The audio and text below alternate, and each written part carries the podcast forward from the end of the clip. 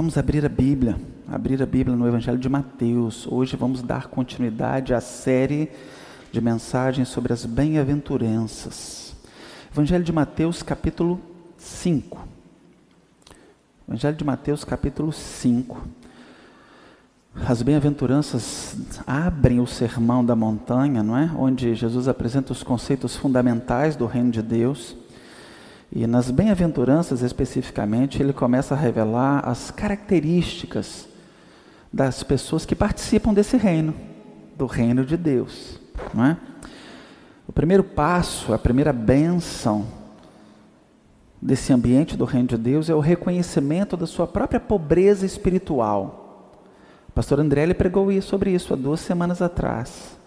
Bem-aventurados, né, os pobres de espíritos que sabem que são espiritualmente pobres. O primeiro passo para entrar no reino é o reconhecimento da nossa condição de miséria espiritual. O segundo é o quebrantamento que resulta dessa condição de pobreza, manifesta pelo choro.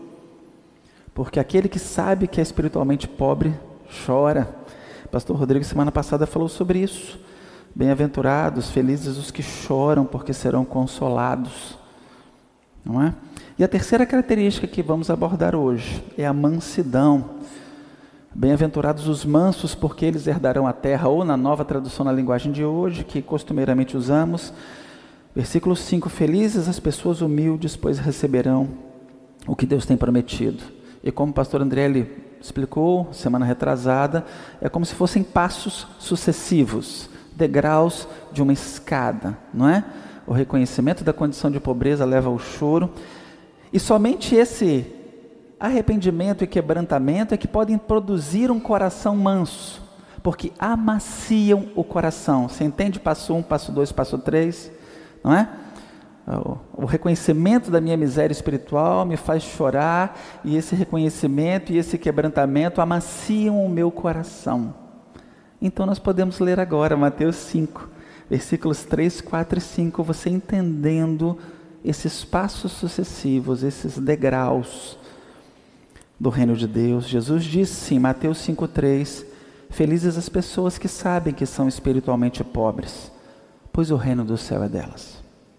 Felizes as pessoas que choram, pois Deus as consolará. E hoje, felizes, bem-aventuradas, as pessoas humildes ou bem-aventurados os mansos, pois receberão o que Deus tem prometido. Repetindo, felizes as pessoas humildes, pois receberão o que Deus tem prometido. Felizes, bem-aventurados os mansos, porque eles herdarão a terra. O que essa mansidão significa no reino de Deus? É importante marcá-la, justamente porque o mundo está tão orientado para o poder e para o orgulho que no contexto do mundo a mansidão cristã pode parecer fragilidade e fraqueza. Mas na verdade a mansidão cristã é um conceito muito superior. É fácil perceber como o mundo está orientado para o poder e para as conquistas. É muito. Você olha o espaço da sociedade e você tem agentes privados e públicos o tempo inteiro disputando poder. O tempo inteiro. As empresas querem fazer o quê? Ampliar a sua fatia de mercado, market share. Nome bonito, né? Na verdade, o, o sonho das empresas é dominar o concorrente e eliminar o concorrente. É impressionante, sempre vender mais, conquistar mais, mais clientes, e mais, e mais, e mais. Impressionante, né? É uma busca pelo poder. No serviço público, isso se torna mais evidente, não é? Mais evidente ainda, disputas de poder. Disputas de poder. Muito evidente no contexto eleitoral, mas está em todo tempo. Em todo tempo. E nessa disputa de poder, o orgulho é um elemento muito importante. Quando você vê o CEO de uma empresa vindo a público pedir perdão, não é oferecer rical, não, é pedir perdão pelos acidentes causados, pede perdão e aí vai pagar a indenização, hein? Quando é que um CEO faz isso? Você promove um recall com promoção, com sorteio. Já viu na TV? Mas pedir perdão pelos acidentes que foram causados, pelos danos. Pedir demissão. Na iniciativa privada é assim e no serviço público também, né? Onde estão os líderes que vêm a público pedir perdão pelos desmandos, pela sede de poder, pela corrupção, pelas vidas que poderiam ter sido salvas e não foram? Não tem, né? Por isso é que a mansidão cristã pode parecer ah, fragilidade e fraqueza, mas não é. Quero destacar, em contraponto a essa busca pelo poder e pela, pela insistência no orgulho, duas noções fundamentais da mansidão cristã. Vou pregar apenas sobre o versículo 5.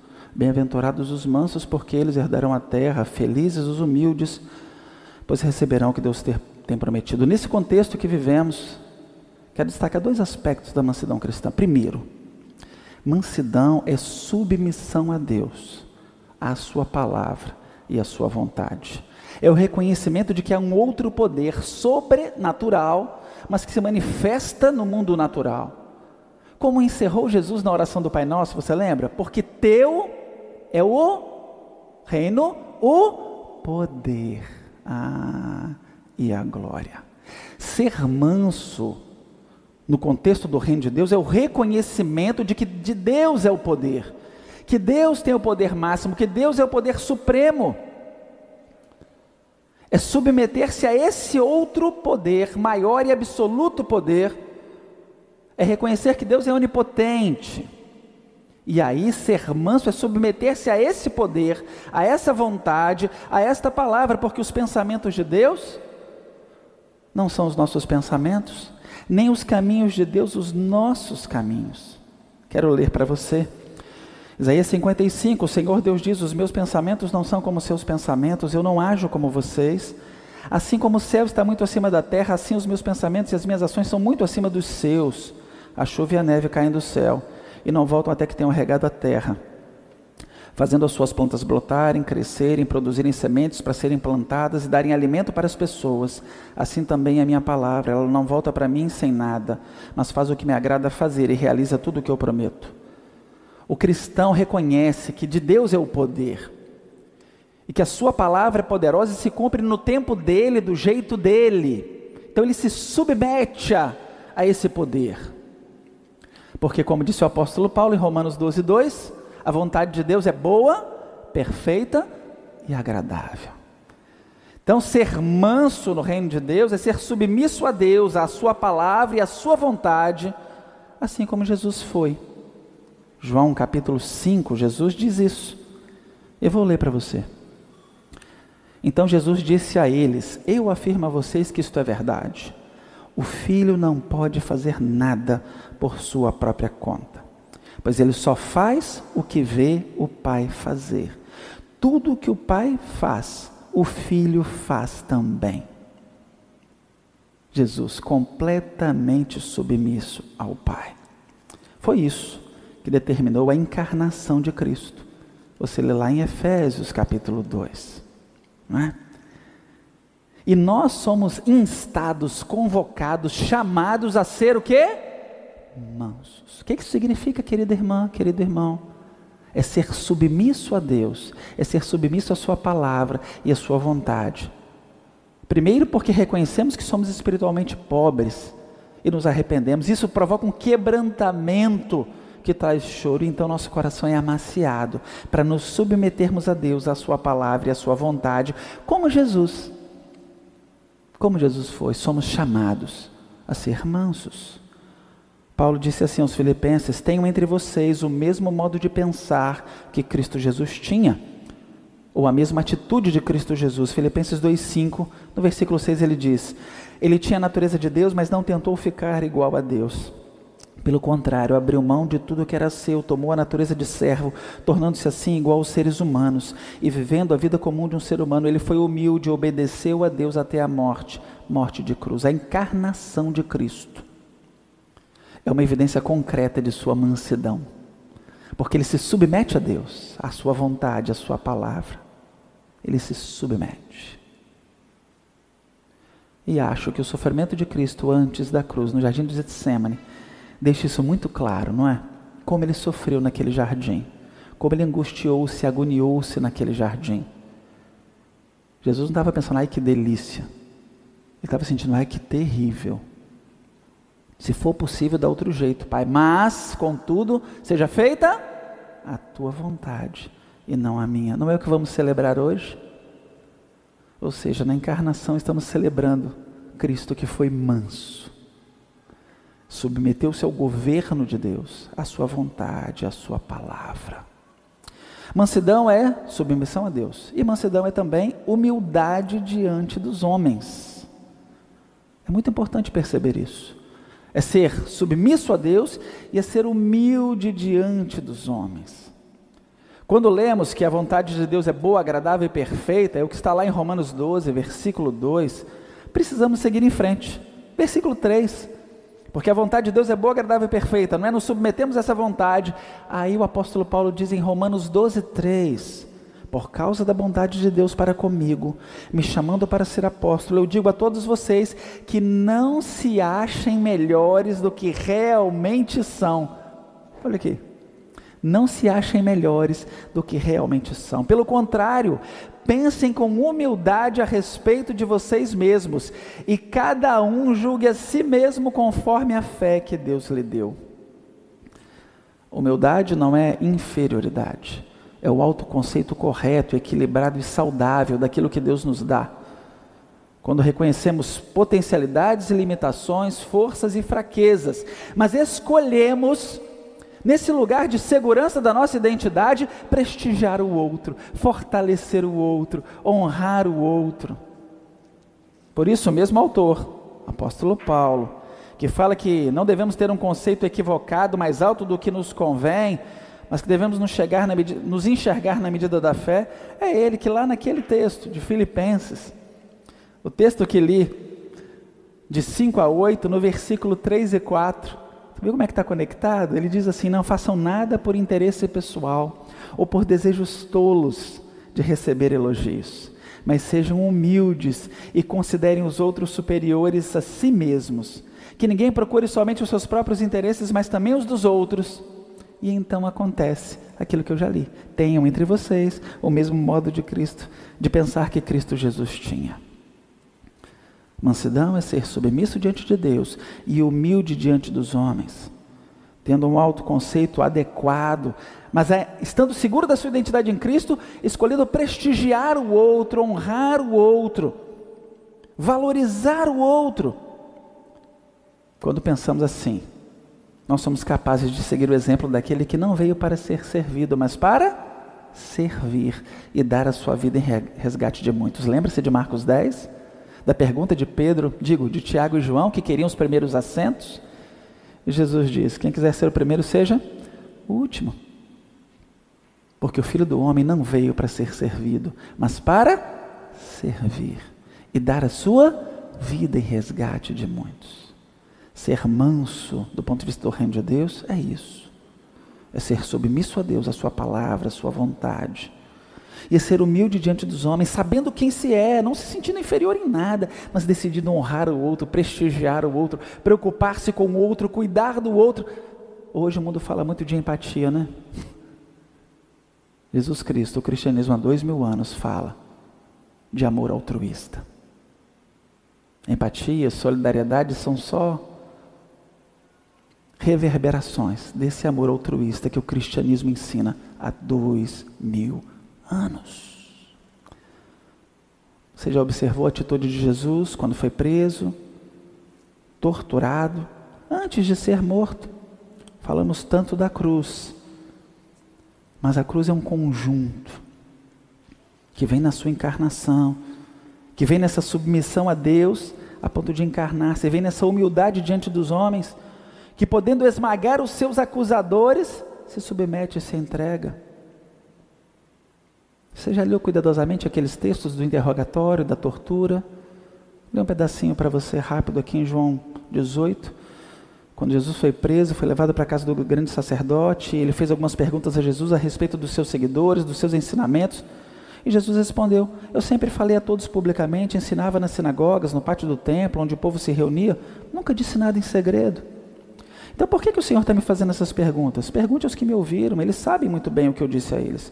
Quando Jesus disse isso, um dos guardas do templo que estava ali deu-lhe uma bofetada e disse: Isso é maneira de falar com o grande sacerdote? Eu disse alguma mentira, prove que é mentira, respondeu Jesus. Mas se eu falei a verdade, por que, que você está me batendo? Muito tranquilo, muito seguro. Impressionante. Impressionante.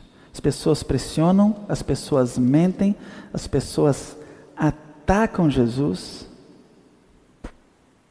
E Jesus tranquilamente está ali. Se você continuar lendo, o interrogatório, testemunhas falsas. É impressionante. Capítulo 19, 1. Verei aqui só um pedacinho. Ó. Aí Pilatos mandou chicotear Jesus. Já estava naquela cena de vai e vem do julgamento da população, gritando. Mandou chicotear Jesus. Depois os soldados fizeram uma coroa de ramos cheios de espinhos, puseram na cabeça dele, o vestiram com a capa vermelha, chegavam perto dele e diziam: Viva o rei dos judeus! e davam bofetadas nele. Aí Pilatos saiu outra vez e disse para a multidão: Vim trazer esse homem, né? E Jesus saiu com a coroa de espinhos na cabeça, vestido com a capa vermelha. Vejam, aqui está o homem. E aí Pilatos volta para conversar com Jesus e Jesus conversa com ele. Jesus conversa com seu torturador. Jesus conversa com o torturador. Vai ler. Jesus está seguro de quem ele é, da sua identidade, do seu destino. Seguro. Queridos, a mansidão cristã é tranquila, porque ela sabe que a vontade de Deus não se produz na força do braço. Ela não é uma obra da carne e da natureza humana. Lembra da palavra de Deus para o líder Zorobabel, líder do povo judeu, um dos líderes que no retorno do povo judeu à Palestina, na reconstrução do povo judeu? Zacarias 4:6. Não por força nem por violência, mas pelo meu espírito. A mansidão cristã é segura nessas promessas, na palavra de Deus, na vontade de Deus, porque a palavra de Deus não volta vazia, no tempo de Deus ela cumpre o propósito de Deus. Essa mansidão descansa ativamente nas, nas promessas divinas. Esse é o sentido do versículo 5. Felizes as pessoas humildes, porque receberão o que Deus tem prometido. Eu vi que não está escrito conquistarão, Monteiro? Não está escrito conquistarão, não. O crente não conquista, ele recebe por herança. O crente não tem que conquistar na força do braço. Ele tem que submeter-se a Deus e ser humilde diante dos homens, confiando nas promessas para avançar e viver aquilo que Deus preparou para ele. Abra em Romanos, capítulo 8, para ter um, uma síntese desta promessa. Romanos, capítulo 8, versículo 17, apenas esse. Quero que você leia, para entender que os mansos que herdarão a terra, na promessa de, de Salmo 37, porque Mateus 5,5 é uma repetição do Salmo 37,11. Os mansos herdarão a terra e se deleitarão na abundância de paz. Jesus retoma essa promessa do Antigo Testamento para aplicá-la aos seus seguidores em Romanos 8,17. Você deve ler aí na sua versão, não sei como está, mas na nova tradução na linguagem de hoje está escrito que nós somos seus filhos e por isso conquistaremos receberemos as bênçãos que Ele guarda para o seu povo. E também receberemos com Cristo tudo aquilo que Deus tem guardado para Ele, porque se tomamos parte nos sofrimentos de Cristo, olha aí a pobreza espiritual, o choro, se tomamos parte nos sofrimentos de Cristo, também tomaremos parte na Sua glória. Se você continuar lendo Filipenses 2, a partir do versículo 8, você vai ler que Deus o exaltou soberanamente e lhe deu um nome que é sobre todo nome. É o Pai que dá para o Filho. Não é Jesus que na força do braço conquista, mas ele recebe do Pai, porque tudo é do Pai, dele é o reino, dele é o poder, dele é a glória, e ele outorga, concede, compartilha a sua herança com os filhos. A mansidão é tranquila por isso, porque ela confia no poder absoluto de Deus e se submete a Ele. É humilde diante dos outros porque sabe da sua identidade. Não precisa humilhar, esmagar, aniquilar, anular, destruir o outro. Descansa nas promessas de Deus.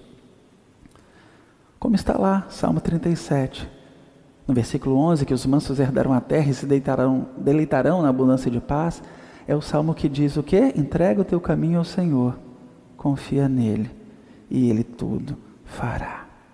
Foi assim com Jesus, queridos. Foi assim com Jesus. E aí, agora, faz muito mais sentido ler todo o texto. Filipenses 2, para entendermos como devemos seguir Jesus. Se você ler Filipenses 2, de 1 a 11, você vai entender isso. Por estarem unidos com Cristo, vocês são fortes, o amor dele os anima, vocês participam do Espírito de Deus e são bondosos e misericordiosos uns com os outros. Então peço que me deem a grande satisfação de viver em harmonia, tendo o mesmo amor, sendo unidos de alma e mente. Não façam nada por interesse pessoal ou desejos tolos de receber elogios, mas sejam humildes e considerem os outros superiores a vocês mesmos. Que ninguém procure os seus próprios interesses, mas também os dos outros. Tenham entre vocês o mesmo modo de pensar que Cristo Jesus tinha. Ele tinha a natureza de Deus, mas não tentou ficar igual a Deus. Pelo contrário, abriu mão de tudo que era seu e tomou a natureza de servo, tornando-se assim igual aos seres humanos e vivendo a vida comum de um ser humano, ele foi humilde e obedeceu a Deus até a morte morte de cruz. Bem-aventurados os mansos, felizes os humildes porque eles herdarão a terra. Por isso Deus deu a Jesus a mais alta honra, foi Deus quem deu. E pôs nele o um nome que é o mais importante de todos os nomes, para que em homenagem ao nome de Jesus, todas as escrituras, as criaturas no céu, na terra, no mundo dos mortos, caiam de joelhos e declarem abertamente que Jesus Cristo é o Senhor, para a glória de Deus Pai. Jesus foi manso, submisso a Deus e humilde diante dos homens. E Ele convida a mim e a você para aprendermos a mesma coisa. Você se lembra? Jesus convidou a mim e a você. Ele disse: Vinde a mim, todos vós que estáis cansados e oprimidos, e eu vos aliviarei. Tomai sobre vós o meu jugo e aprendei de mim que sou o quê? Manso e humilde de coração, e achareis descanso para as vossas almas, porque o meu jugo é suave e o meu fardo é leve. O convite de Jesus é para que aprendamos com Ele. Aprendamos com Ele a verdadeira mansidão, que não é fraqueza, não é fragilidade, é submissão ao verdadeiro poder. É submissão ao verdadeiro poder. Que nos faz então humildes diante dos homens, seguros e tranquilos para cumprir o nosso destino, porque sabemos qual é a nossa identidade em Cristo. Vamos participar da ceia do Senhor.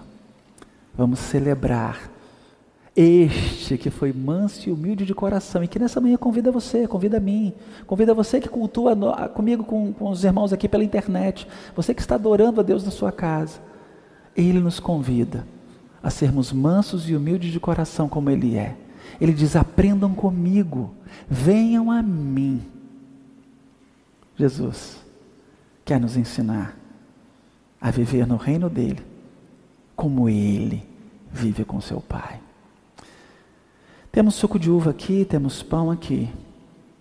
E essa celebração ensinada por Jesus, ordenada por ele, é para aqueles que não só entenderam essa mensagem, mas se comprometeram com ela. O apóstolo Paulo deixa isso muito claro, lá em 1 Coríntios capítulo 11. É preciso comer do pão e tomar do suco, entendendo o significado e comprometendo-se com essa mensagem. É para aqueles que são espiritualmente pobres e que choraram o seu próprio pecado e as dores deste mundo pelo pecado. Para aqueles que reconheceram e confessaram a sua confiança em Cristo. Agora, Paulo diz que estes que se identificaram com Cristo, que assumiram essa morte para o mundo e o novo nascimento, um símbolo visível exterior desse compromisso é o batismo. Devem examinar-se a si mesmos. Por isso, aquele que come do pão do Senhor ou bebe do seu cálice de modo que ofenda a honra do Senhor estará pecando contra o corpo e o sangue do Senhor. Portanto, que cada um examine a sua consciência e então coma do pão ou beba do cálice. Cabe a cada um o autoexame, não cabe a nós aqui dizer, mas cabe a você não apenas reconhecer o entendimento dessa mensagem, mas o seu comprometimento com essa mensagem da morte e ressurreição de Cristo. E é bom lembrar que Jesus disse: fazer isso em memória de mim. É para lembrar. Ou seja, continua sendo suco de uva, gente. Continua sendo pão. Não muda. Não muda a substância. Nós cremos que são símbolos que têm muita força no seu significado e na mensagem que carregam. Mas a matéria não muda. Nós vamos cantar um hino, enquanto nós vamos cantar, aqueles que têm entendido e se comprometido com essa mensagem, assumido esse compromisso pelo batismo e que entendem que devem participar, vão deixar o seu lugar, você vem, pega e guarda um pouquinho, para que a gente ore junto e a gente tome junto desses elementos enquanto nós cantamos. A equipe de louvor vai nos liderar. Enquanto isso, você pode, se quiser, se quiser, deixar o seu lugar para aprender com Jesus. Aprender com Jesus o significado de ser manso no seu reino.